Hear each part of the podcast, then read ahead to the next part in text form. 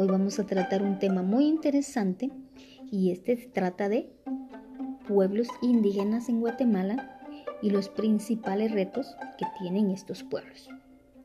Guatemala es el hogar de 24 grupos étnicos.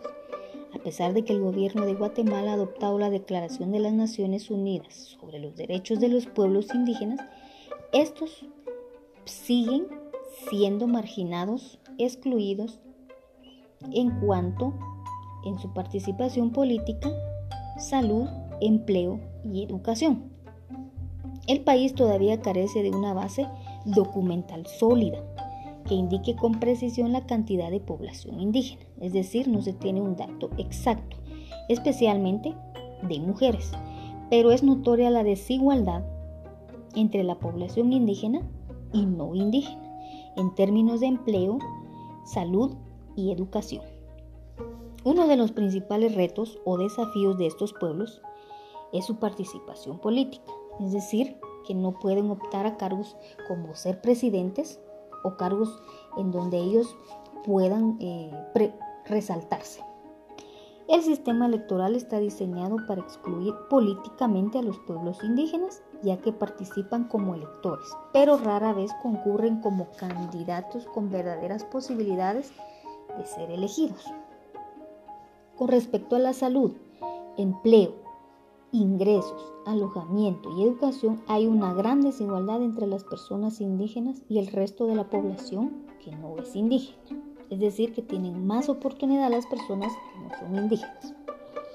Los indígenas siguen rezagados en materia de salud, educación, empleo e ingresos respecto al conjunto de la sociedad guatemalteca situación, situación que es peor para las mujeres indígenas. Esto se debe al racismo estructural que se encuentra en la base de la desigualdad y la exclusión social, así como las violaciones a los derechos fundamentales de los pueblos indígenas.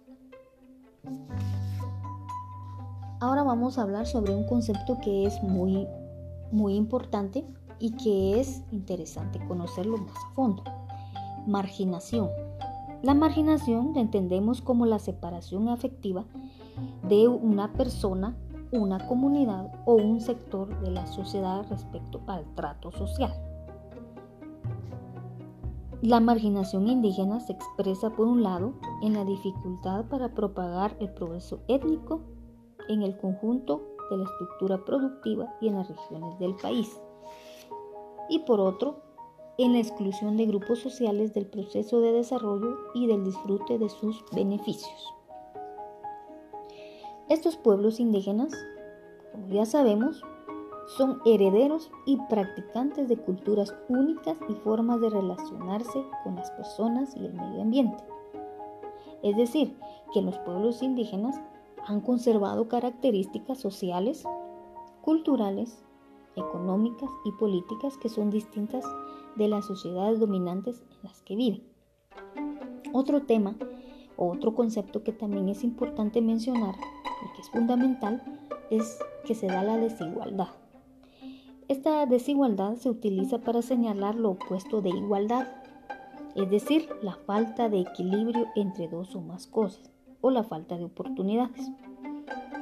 Que la desigualdad por lo general tiene un significado negativo y no significa diversidad.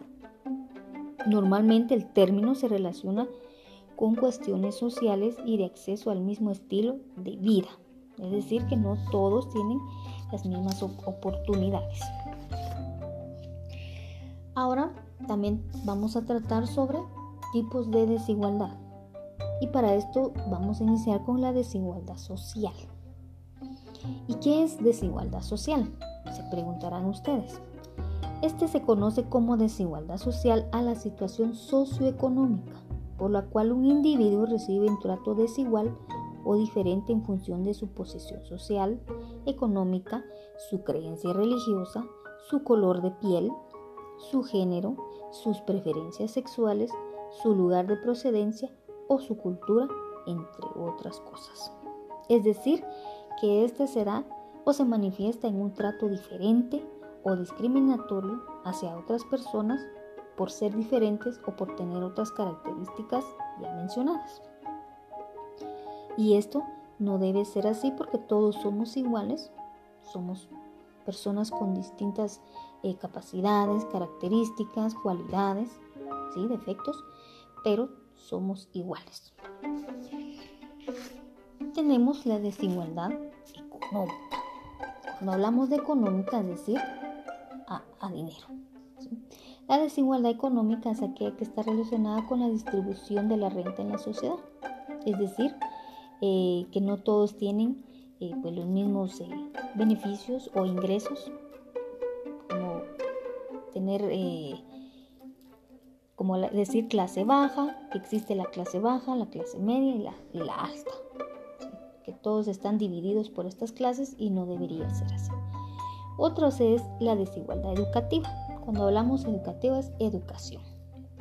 La desigualdad educativa está relacionada con las diferencias en el acceso a la educación, es decir, que no todos tienen la oportunidad de estudiar. Y esto debería cambiar porque todos, todos tienen estas mismas oportunidades y todos tienen las mismas capacidades.